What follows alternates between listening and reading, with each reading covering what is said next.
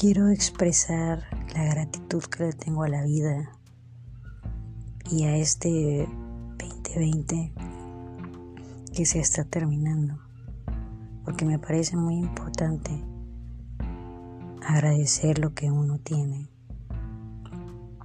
y agradecer la vida que, que no es más que esa escuela de aprendizaje a donde todos venimos. Y, y a mí me ha enseñado mucho este año. Me ha reforzado conocimiento, me ha hecho más consciente, me ha, me ha enseñado que la vida es hoy, que agradecer es agradecer lo que tengo, porque no, no debo de dar por hecho el aire que respiro, el agua, el día, el sol, la comida, las personas. Simplemente es agradecer lo que ahora está en tu vida y dejar de victimizarme o de anhelar y aferrarme a cosas, situaciones, personas muchas veces si cuestionas ese apego, te das cuenta que realmente no lo necesitas. Y no me refiero de una manera egoísta, soberbia o algo negativo que se pueda aparecer en la mente al decir esto. Me refiero a que muchas veces al hacer una introspección en ti de, esas emociones o esos apegos, llegas al fondo y te das cuenta de desde dónde, desde dónde viene esa emoción o ese apego o esa frustración o ese enojo o esa tristeza o ese pues miedo a hacer algo, ¿no? Eh, miedo a tomar acción. Creo que ese es nuestro temor al menos en mi experiencia. Y también quiero recalcar que el aprendizaje obtenido a través de mi experiencia no puede ser el mismo para alguien más. Creo que cada quien vive bajo su sangre, su cuerpo y su conciencia y su mente y todo bajo tu mismo ser vives una experiencia única. Porque al estudiar psicología me he dado cuenta que la mente es como esta es como este programa que traemos integrado en el cerebro y nosotros mismos somos capaces de reprogramar las veces que sean necesarias para tener una mejor calidad de vida porque al tener una mejor calidad de pensamientos y al tener una mejor calidad de conciencia, automáticamente la vida es mejor. Eso me pasó a mí, esa es la experiencia que tengo. Al hacerme consciente de cada cosa que me pasa en la vida, me doy cuenta de cuánta responsabilidad tengo yo al enfrentar eso. ¿Qué es lo que a mí me toca hacer y qué es lo que a mí no me toca hacer? Cuánta responsabilidad cargo para esto que estoy enfrentando, qué está en mis manos y qué no, pero qué realmente está en mis manos. Porque nuestra mente es capaz de hacernos superhéroes ahí adentro y de crear películas y de crear emociones. De eso se encarga. La mente no puede estar en silencio en un solo momento. Su trabajo es generar esta, esta estos pensamientos, este diálogo interno, nuestro trabajo como ser humano, como persona consciente, es simplemente procesar toda esa cantidad de información a manera de que sea benéfico a nuestra vida. ¿Y a qué me refiero con que sea benéfico a nuestra vida? A tomar los pensamientos que están en esta cajita y concientizar qué tanto miedo tengo a esto? ¿Qué tanta tristeza? ¿Qué tanto dolor? Porque creo que esto es amor. porque digo que esto es amor? Cuando realmente el amor no es algo que se pueda eh, comprar o adquirir en algo de, con dinero o con condiciones. El amor es algo que a cada uno de nosotros es una energía que nos nace darle a otros. No es algo que tengamos que condicionar en el otro para que nosotros seamos capaces de dar. Cuando uno ama incondicionalmente entiende esta parte del amor como lo que es, como el amor más puro. No es el amor más puro el de una madre, créanme. Creo que el amor más puro que uno puede tener es el que se tiene a uno mismo. Esa es la manera de aceptar lo malo, lo bueno, eso es amor. No solamente esa figura que hemos creado de que si la otra persona no me ama, yo no tengo amor, de que si yo no compro la casa de mis sueños, yo no tengo amor, de que si no tengo el trabajo de mis sueños, no tengo amor. No tiene nada que ver con el amor, lo material, ni nada de eso que hemos estado, o al menos yo crecí con la idea del el amor material y del amor de donde el amor yo tenía que vaciar lo que era yo y dejar de ser yo para poder sentir amor de los demás. Y eso no era más que una búsqueda de aceptación por los demás, que me aceptaran en sus vidas, que me amaran, pero realmente la única que no se, se estaba aceptando era yo. Y por eso creaba en estos espejos que veía en mi vida una frustración y, un, y me desvivía porque allá afuera padre, madre, hermanos, familia, eh, amigos, parejas, eh, jefes, trabajadores, lo que sea, me aceptaran. Y al darme cuenta que la que única que se necesita aceptar soy yo misma,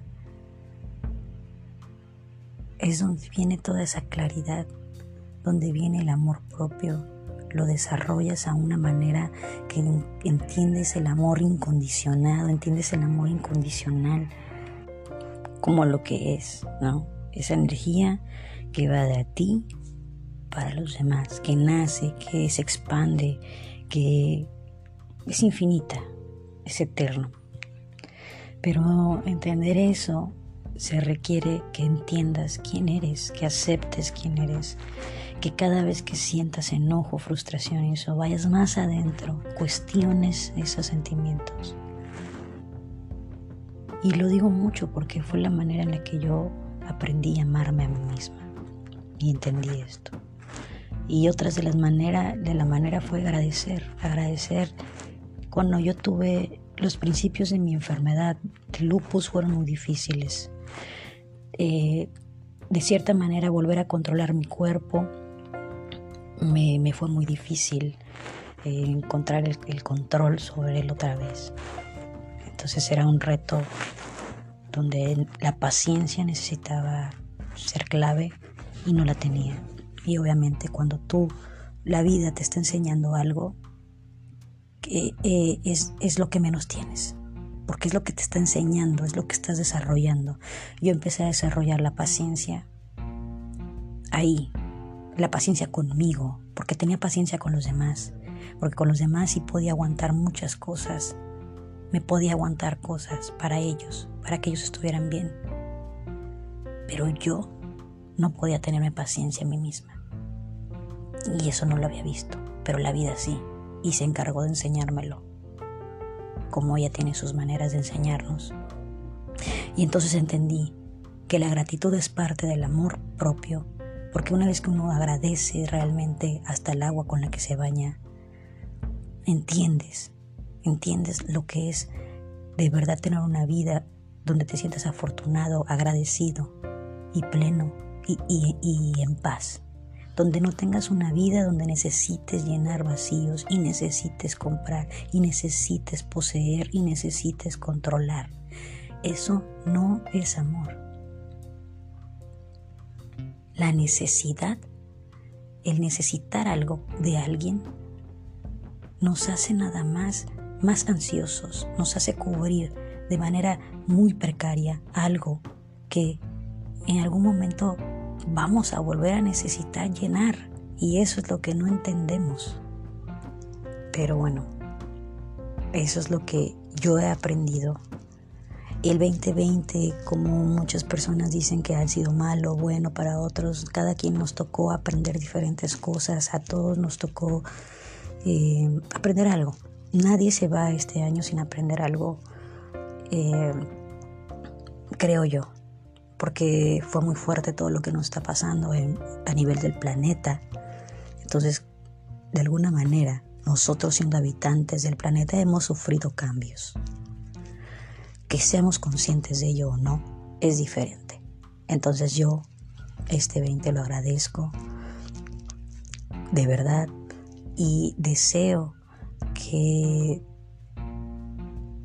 tengamos todos este despertar de conciencia, que nos hagamos más amables con nosotros mismos, Deseo que encontremos ese amor propio y esa humildad de aceptar que hemos sido ignorantes mucho tiempo de nuestra vida y que estamos dispuestos a cambiar patrones, a cambiar circunstancias, a cambiar la situación en la que a veces no nos gusta estar, pero fuera de hacer algún cambio, victimizamos la situación y nos estancamos ahí.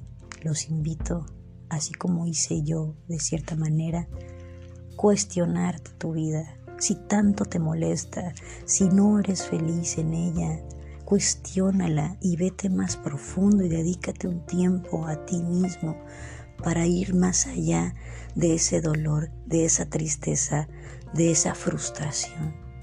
Y ahí encontrarás la respuesta en ti mismo. No se necesita que nadie más venga y te eche 80 horas de, de de algo, de, un discurso, de uno mismo tiene las respuestas, pero es uno mismo el que debe estar dispuesto a querer un cambio en su vida. Esa es la única clave. Cuando tú te canses de la vida que tienes, de las actitudes y los pensamientos y de no ser amable contigo mismo y cuando te des cuenta de eso, el cambio se da.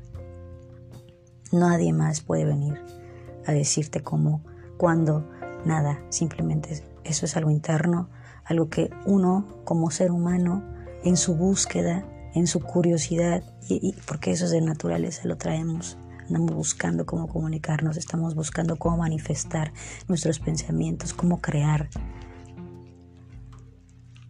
Cuando Llega ese momento, entiendes la gratitud, agradeces el aire que entra por la nariz, se va a los pulmones, oxigena la sangre y te da vida y lo, agradeces. Yo agradecía, como les decía, cuando empezó la mi enfermedad, podía tener, ahora tengo control de mis manos, no me duelen las articulaciones, me puedo mover, puedo ir al súper caminando, no necesito una silla de ruedas para entrar a un súper.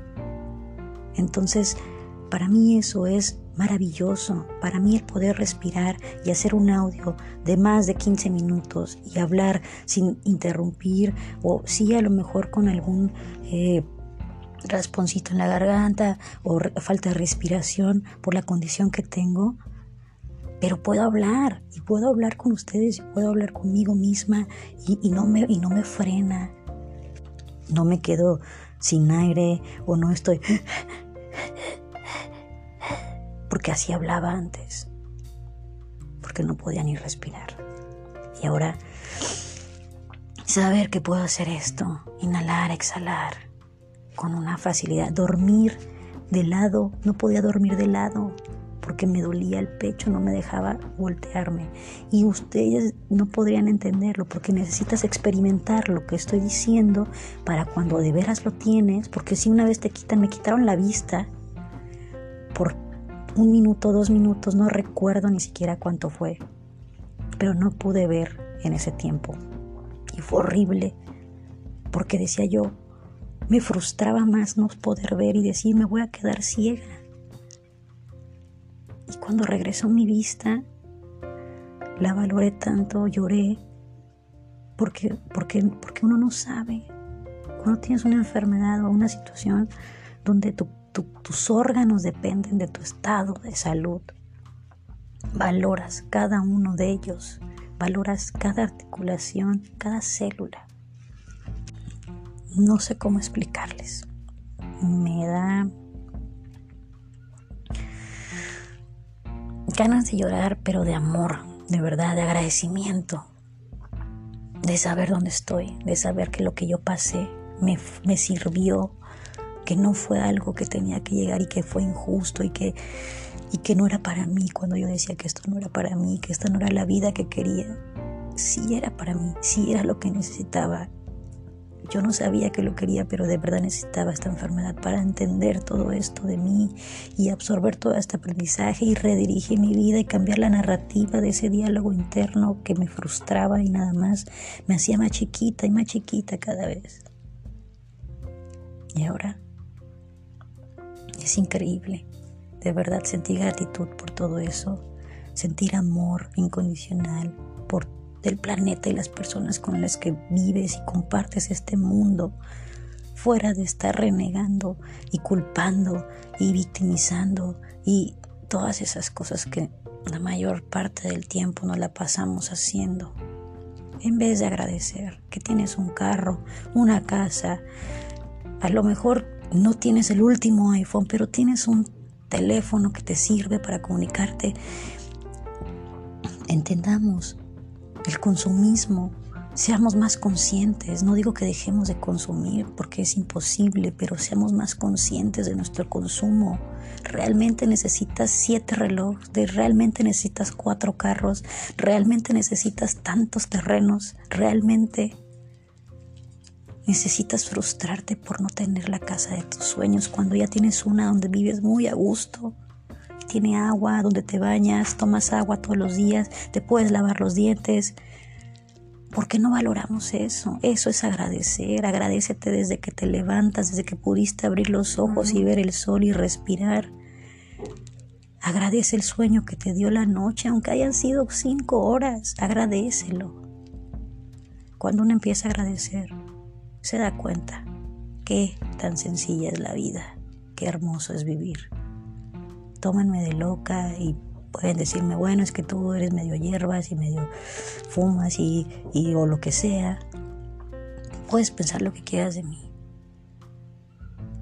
Yo simplemente expreso mi experiencia, como lo digo, lo que yo siento. Si alguien le sirve, si alguien me escucha y le sirve, qué bueno, me da mucho gusto.